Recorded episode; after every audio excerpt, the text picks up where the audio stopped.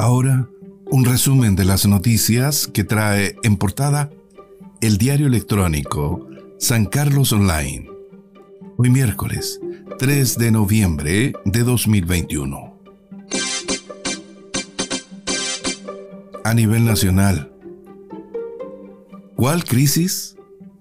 AFP aumentaron sus ganancias en un 16% en el tercer trimestre.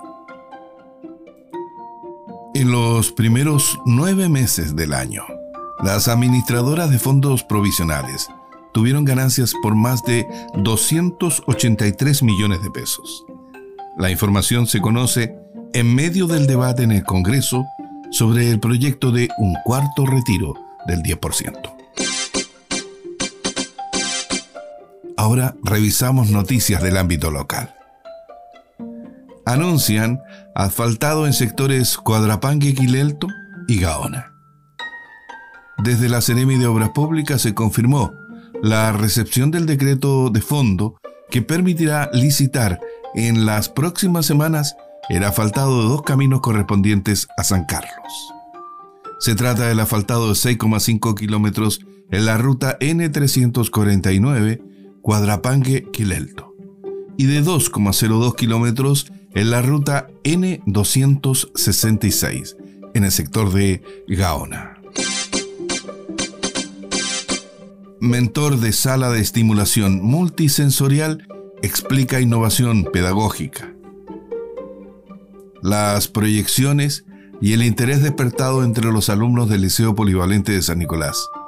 Ante esta nueva innovación pedagógica, fueron explicadas por su mentor, el profesor Manuel Agurto, entrevistado este martes por el programa de noticias que San Carlos Online transmite a través de su canal de YouTube, Facebook Live y Twitter. La sala de estimulación multisensorial tuvo una inversión inicial de 80 millones de pesos.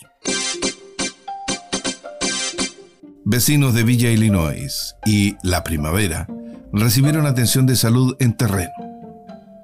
Jornadas de salud y atención social, llevadas a cabo en los sectores de Villa Illinois y La Primavera y comunidades aledañas, permitieron facilitar la inmunización contra el COVID-19 a quienes hasta ahora no han iniciado o completado su esquema de vacunación contra el virus respiratorio.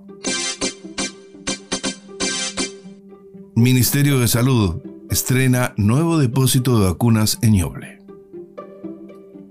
En dependencias de la autoridad sanitaria en calle Purén 601 en Chillán, fue habilitado un nuevo depósito de vacunas en inmunoglobulinas DBI para la recepción y distribución de vacunas a las 21 comunas de la región. La capacidad de recepción se incrementó de 160.000 a 320.000 vacunas con las nuevas instalaciones y significó una inversión de 67 millones de pesos del Ministerio de Salud.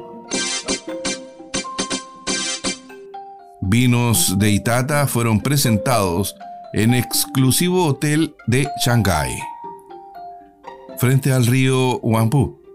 En el Hotel Pace de Shanghái se realizó la presentación de 12 vinos de la región de Ñuble, los cuales fueron catados por importadores chinos. Las viñas que tuvieron la oportunidad de presentar sus vinos en China fueron Lomas de Yagüen, Santa Elsa, Vinos Neira, Cooperativa Vinícola Co Vincent de Quillón, Viñas Ñipanto, Viñas Alto de Litata, Bodega Milanese, Viña Expediciones de Litata, Viña Queltregue, Viña Díaz de Itata, Viña Berta y Viña Panguilemo. Fin a este resumen de las noticias que trae en portada el diario electrónico San Carlos Online.